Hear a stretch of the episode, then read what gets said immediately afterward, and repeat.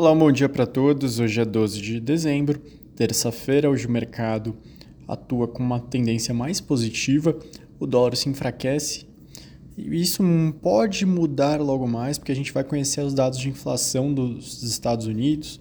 Os dados de novembro têm uma previsão do mercado de estabilidade na comparação mensal e uma leve queda de 3,2 para 3,1 na comparação anual.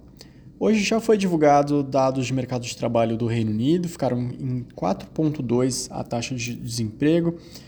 O aumento do salário anual foi de 7,3 no trimestre encerrado em outubro. O mercado esperava até um pouco mais, desacelerou do 7,8, mas ainda é um patamar bem elevado, ainda vai estimular a inflação.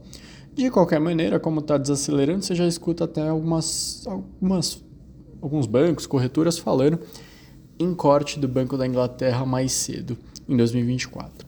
Também saiu hoje as expectativas econômicas da Alemanha. Elas melhoraram, foram de 9,8 em novembro para 12,8 na leitura para dezembro. O mercado estava projetando uma queda para 5,7. As condições atuais foram de menos 79 para menos 77. Aqui no Brasil, matéria do valor mostra que os empréstimos a estados e municípios com aval da União tem um salto bem considerável no ano de 2023.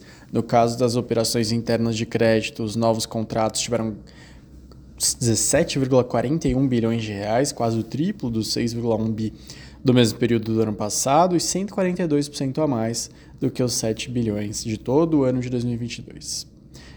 As empresas devem poupar cerca de 28 bilhões de reais ao ano com a reforma tributária, segundo o estudo da Ernest Young Endeavor para o Movimento Brasil Competitivo. Cálculo, então, sobre os tributos sobre consumo, apenas com redução de horas gastas para fazer esse cálculo de pagamento de tributos sobre consumo devem trazer essa economia.